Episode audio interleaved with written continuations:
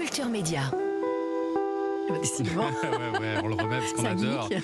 On adore ces petites notes signées Arthur H, hein, euh, Exact. qui signe le portrait de. Depuis de- près de 25 ans maintenant. C'est ça, 23 ans exactement. C'est devenu un peu une institution euh, de la télévision, ce, portrait, Audrey Crespo-Mara, où c'est votre troisième saison aux commandes Quatrième. de quatrième, Mm. euh, aux commandes de ce portrait. Vous avez succédé à Thierry de Mézières. Un portrait euh, très particulier, hein, puisque vous êtes comme lui dans l'ombre. On n'entend que votre voix. Pourquoi ce choix d'ailleurs? Qu'est-ce que ça apporte C'était la vous? signature du portrait et, Ouais. et quand Thierry Tullier et Emmanuel Cham l'ont confié, euh, il n'était pas question de changer cette signature-là. Moi, Mm. ça ne me gênait pas qu'on ne me voit pas parce qu'on on se dit toujours les, les gens d'antenne, ils ont peut-être un ego euh, tellement boursouflé qu'il faut absolument les voir. Pas du tout. Moi, je trouve qu'au contraire, ça apporte beaucoup. C'est-à-dire que on est intéressé euh, avant tout par la réaction de l'invité Ouais. et même ce qui est intéressant, c'est que pendant mes questions, vous les voyez réagir, Oui. et donc ça apporte autre chose, clairement, euh, et la lumière, et c'est un écrin qui est, qui est magnifique. Et c'est un, portrait particulier aussi parce qu'il est long, Oui. euh, près de 15 minutes. Hein, à cette heure-là, c'est assez unique à la Oui, oui, télévision. oui, c'est c'est unique, c'est unique, clairement. C'est, euh, je vous dis, c'est un écrin formidable parce que c'est l'interview la plus longue de la télé, autour de 15 minutes.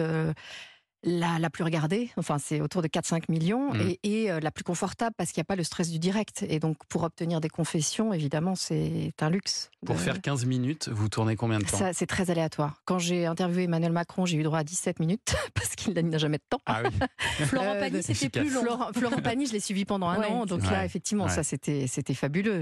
C'était en fait, il m'avait appelé pour que je le suive sur euh, son combat contre le cancer Ouais. et sa reconstruction, et donc on a on a eu effectivement plus de temps euh, ensemble. Et puis alors c'est un mélange hein, entre euh, personnes de la société civile et célébrités. Euh, Comment Oui. vous faites votre casting?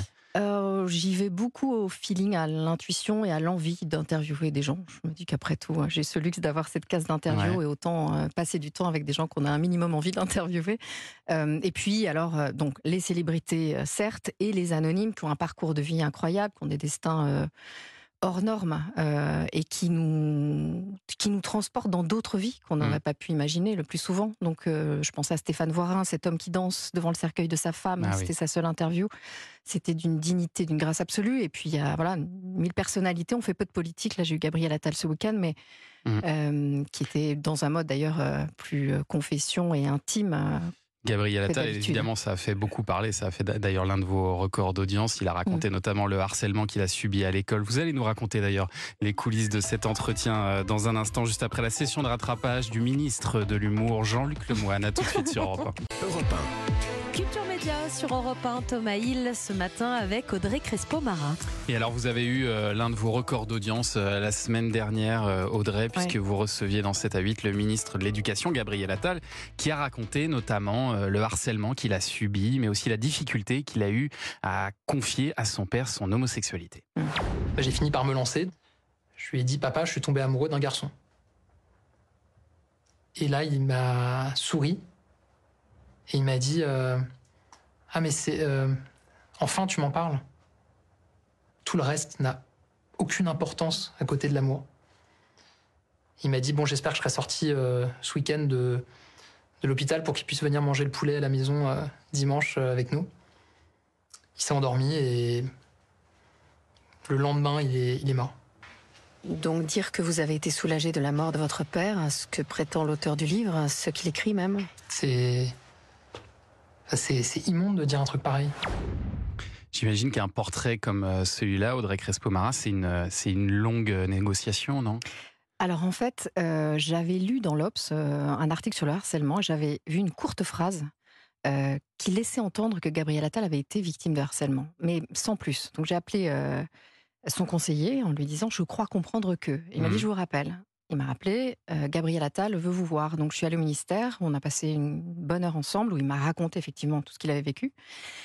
Je sentais qu'il avait à la fois envie de révéler cela, mais Ouais. Ça le gênait aussi de parler de lui. Euh, Un poste de ministre, c'est compliqué. hein. Euh, et donc, j'ai laissé mûrir euh, sa réflexion. Enfin, voilà, il a réfléchi un, un petit moment et, et, et ils m'ont rappelé. euh, et on a fait cette interview qui n'était pas simple. parce que c'est se mettre à nu, c'est révéler Il vous le dit d'ailleurs. au grand public, voilà, à la Mm. fois qu'il a été harcelé, à la fois qu'il est homosexuel, la difficulté qu'il a eu justement à parler du harcèlement à ses parents parce que ça impliquait de révéler l'objet du harcèlement et donc une Ouais. orientation sexuelle en pleine construction à 14-15 ans. Ouais. Ensuite, ce que vous venez de, effectivement de, passer à l'antenne, euh, la difficulté de révéler à son père l'homosexualité, parce que ce n'était pas simple, euh, c'était c'était très fort. Et en même temps, je pense qu'au-delà de son récit, il y avait un, message universel, euh, comme souvent dans les portraits, qui est de dire voilà, le, pire, c'est de penser au moment où on est harcelé qu'il n'y a pas de fin à la souffrance. Et il n'y a rien de pire. Et c'est pour ça que certains mettent mmh. fin à leur jour, ce qui est terrible. Hein, on le voit dans l'actualité avec Nicolas, avec l'INSEE et de dire voilà, euh, on peut cicatriser, on peut se relever, on peut avancer, et, euh, je crois que son engagement euh, contre le harcèlement scolaire a évidemment une origine très personnelle, et il y met, on le voit bien, hein, beaucoup de ses forces. J'imagine que les, du coup les thèmes de l'interview sont calés à l'avance. Vous savez dans les grandes lignes ce qu'il va dire? Bah alors là, bon, moi il m'avait parlé pendant une heure au ministère, donc je savais quel était le propos. La difficulté ensuite, c'est de effectivement lui dire bon le deal, c'est qu'effectivement, euh, le portrait, c'est jeu, c'est parler de soi, mmh. euh, c'est euh, quelque chose d'intime. Et vous composez, moi je compose tout le temps avec les pudeurs de l'invité, c'est bien logique. En revanche, l'idée, c'était vraiment qu'il témoigne de ce qu'il avait vécu et pas, c'était pas une interview politique. Quand j'ai reçu Emmanuel Macron, Marine Le Pen dans le dimanche de l'entre-deux tours, il y avait une partie intime. Bon là, le timing était plus compliqué parce qu'on était vraiment dans une course à l'élection, mais Édouard Philippe, pareil, c'était très intime. Et donc, et Gabriel Attal, encore plus forcément, puisque ce, témoignage, cette révélation, elle est tellement forte. Et je pense que moi, j'ai reçu beaucoup de messages de, qui révélaient, enfin, qui relevaient sa sincérité. Euh, et cette sincérité-là, elle, elle, est là quand vous parlez de quelque chose d'intime et pas quand vous rentrez à nouveau euh, dans le logiciel euh, comme politique. Et, euh, voilà. et là, pour ce portrait, il a fallu combien de temps de tournage du coup? Une trentaine de minutes. Ouais. Pour 15 minutes. Et après, moi, je passe une journée au montage hein, pour justement que le récit soit très fluide et puis respecter la sincérité de ce témoignage mmh. et, et, ne surtout pas, ne surtout pas, voilà, être infidèle finalement à ce qu'il m'a révélé. Et alors, un des secrets, euh, c'est aussi sans doute la, douceur hein, dont vous faites mm. euh, preuve dans ces, dans ces interviews. Il y, a, deux moyens d'obtenir des confessions. En général, c'est soit la, violence, euh, le rentre-dedans, ou la douceur, la complicité. vous, avez clairement choisi plutôt cette bah, deuxième option. Pas que j'ai choisi, c'est que je suis comme ça en fait. Je pense que à la télé, comme à la radio, vous ne pouvez pas jouer un personnage. Vous êtes qui vous mm. êtes. donc moi, je suis comme ça, et je pense par ailleurs qu'on obtient beaucoup plus de confidence et de choses quand euh, on est sincère avec l'invité, qu'on le brusque pas, parce que des confessions comme ça, il faut, il faut, enfin, il faut faire, comme on dit, euh, accoucher l'invité. C'est un peu un autre jargon, mais il faut parvenir à obtenir ces confidences, et c'est pas en les brusquant. Je crois que vous les obtenez. Ils ne vous doivent rien. Gabriel Attal, il n'a pas besoin de moi. Enfin, il a une cote de popularité euh, dingue. Mmh. donc, il, il, décide de révéler quelque chose de très intime qui n'est pas simple, et à moi de l'aider en fait à, mmh à délivrer ce témoignage. J'ai le souvenir d'un certain euh, Thierry Ardisson, par exemple, qui avait d'autres techniques. Ah bah, euh, à une époque, on a deux personnalités aux antipodes, donc euh, c'est ça. C'est amusant. Mm. Et cette interview, elle a été vue par 4,4 millions de téléspectateurs et beaucoup plus en ligne, hein, j'imagine, parce qu'après, c'est oui, diffusé oui, sur les réseaux. Une seconde vie aujourd'hui sur les réseaux, on le sait tous. Et alors, ce dimanche, qui sera votre invité? Ce dimanche, c'est Jacques Dutronc. Ce sera sa seule interview télé à, à l'occasion de la sortie de ses mémoires. Donc je suis allée le retrouver dans son refuge corse sur les hauteurs de Monticello, euh, qui ne quitte quasiment plus. Et alors là, c'est un autre exercice. Et eh ben, C'est à voir dimanche dans 7 à 8 sur TF1. Et Audrey Crespo. Culture Média sur Europe 1, Thomas avec votre invité Audrey Crespo-Mara. Et je vous le disais, euh, Audrey, on a envoyé Alexandre Omar, notre journaliste, tester mhm. votre popularité dans la rue. Alors c'est très simple hein, comme principe, hein. il va au hasard à la rencontre des passants avec dans les mains une jolie photo de vous pour voir si les gens vous reconnaissent au premier coup d'œil. Voyons. Oui, je la connais. C'est celle qui présente le 20h à la télé, qui s'appelle Audrey Crespo-Mara et qui est la compagne de Thierry Ardisson, si je ne m'abuse. non, je connais pas. Je connais pas cette personne. C'est Audrey Crespo-Mara.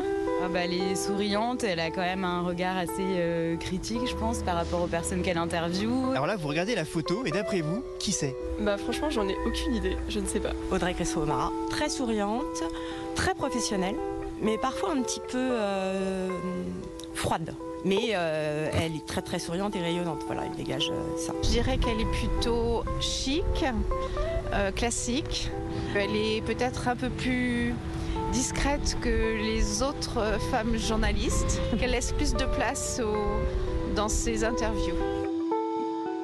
C'est adorable, c'est gentil, c'est retours des gens.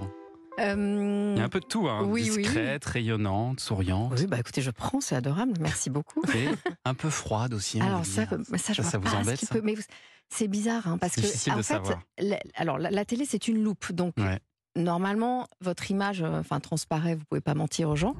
En revanche, elle vous échappe cette image. Et alors, moi, j'ai rien de froid, mais je suis C'est aussi l'exercice du JT qui, qui, Oui, certainement face euh, caméra, euh, ouais. Mais pour le reste, merci infiniment. Et alors, donc, on, le disait, vous présentez aussi les, le JT sur TF1 en Joker d'Anne-Claire Coudray. Est-ce que vous auriez aussi aimé présenter la nouvelle matinale de TF1 Parce que vous avez fait longtemps la matinale d'LCI.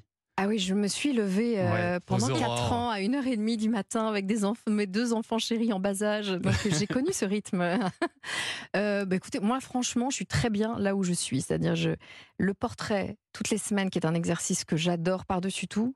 Les journaux télévisés quand Anne-Claire est en vacances. Cette alliance-là cette, euh, me, me va très très bien. Je suis très bien là où je suis. Et la radio, est-ce que c'est quelque chose qui vous manque, la radio? Euh, J'en ai fait un an ici, donc c'est très très court. Euh, les entretiens, je pense qu'on peut avoir de beaux entretiens à la radio aussi, oui. Parce que vous avez passé quelques temps à ce micro d'Europe 1, vous avez vécu ce que tout journaliste redoute, hein. un invité qui vous plante en plein direct. matinale. Rappelez-vous. Si on passe la matinée pour parler de ce que Fratani a dit, je me lève et je vous laisse toute seule. On est d'accord? Je suis venu parler de mon procès et de ce qui se passe dans le pays. Alors, je vous parle voilà, S'il n'y a que ça qui vous intéresse, moi, ça ne m'intéresse pas. Bernard Tapie. Je, ne vous, répondrai pas. vous ne serez pas la première. Non, mais vous avez. Euh, Allez, au revoir, Mais non, mais euh, Bernard Tapie. Bernard voilà, Bernard Tapie, euh, furieux, mais il vous en a pas tenu rigueur, hein, parce que vous non, avez mais J'aurais pu lui en tenir rigueur aussi, parce qu'il savait qu'on parlerait de ça, mais on s'est retrouvé très vite. En fait, il m'a recontacté. Euh, et on a fait, moi j'ai surtout fait, euh, parce que ça, bon, c'est une interview qui part comme ça, c'est jamais, c'est mm. toujours une frustration parce que c'est pas réussi, voilà. Euh, ça n'est pas abouti. et j'avais longuement travaillé sur, sur cette interview. Non, moi, mon grand plaisir, ça a été de faire sa dernière interview, donc dans le portrait de 7 à 8, quelques mois avant sa disparition. Mm. Et là, c'était une leçon de vie. Parce qu'il il entendait très mal, il, il avait, il avait plus qu'un brin de voix. Euh, il savait que c'était la fin et il dégageait une force, une force de vie, une, mmh. une envie de combattre. Enfin, il, est, il était incroyable. Euh, et, le portrait, voilà, comme on en parlait tout à l'heure, cet écrin où vous passez du temps avec les gens, où il y a 15 minutes, même plus, je crois, on lui avait consacré euh, lors de cet entretien, c'était euh, c'était très beau et ça avait été très suivi d'ailleurs. Et vous nous disiez, euh, dimanche, ce sera Jacques Dutronc, euh, votre invité. Vous êtes même venu avec un petit extrait en avance, quelques secondes, où il parle de sa femme, Françoise Hardy. J'ai toujours eu du mal à lui dire des, mots d'amour, des choses que j'ai du mal à dire ça. Pourquoi? Bah, C'est pas mon truc, je sais pas. Ça doit se deviner, je sais pas. J'y arrive pas. Vous pensez être inséparable? Ah, comme dans les oiseaux. Pourquoi pas Là maintenant, ça me paraît difficile. Est-ce qu'elle va un peu mieux aujourd'hui? Elle ne peut pas aller mieux, non. Et la suite, ce sera dimanche soir dans 7 à 8 sur TF1. Allez, on revient dans quelques instants. On va parler sport et médias avec Sacha Nokovic sur Europe 1. Culture Média.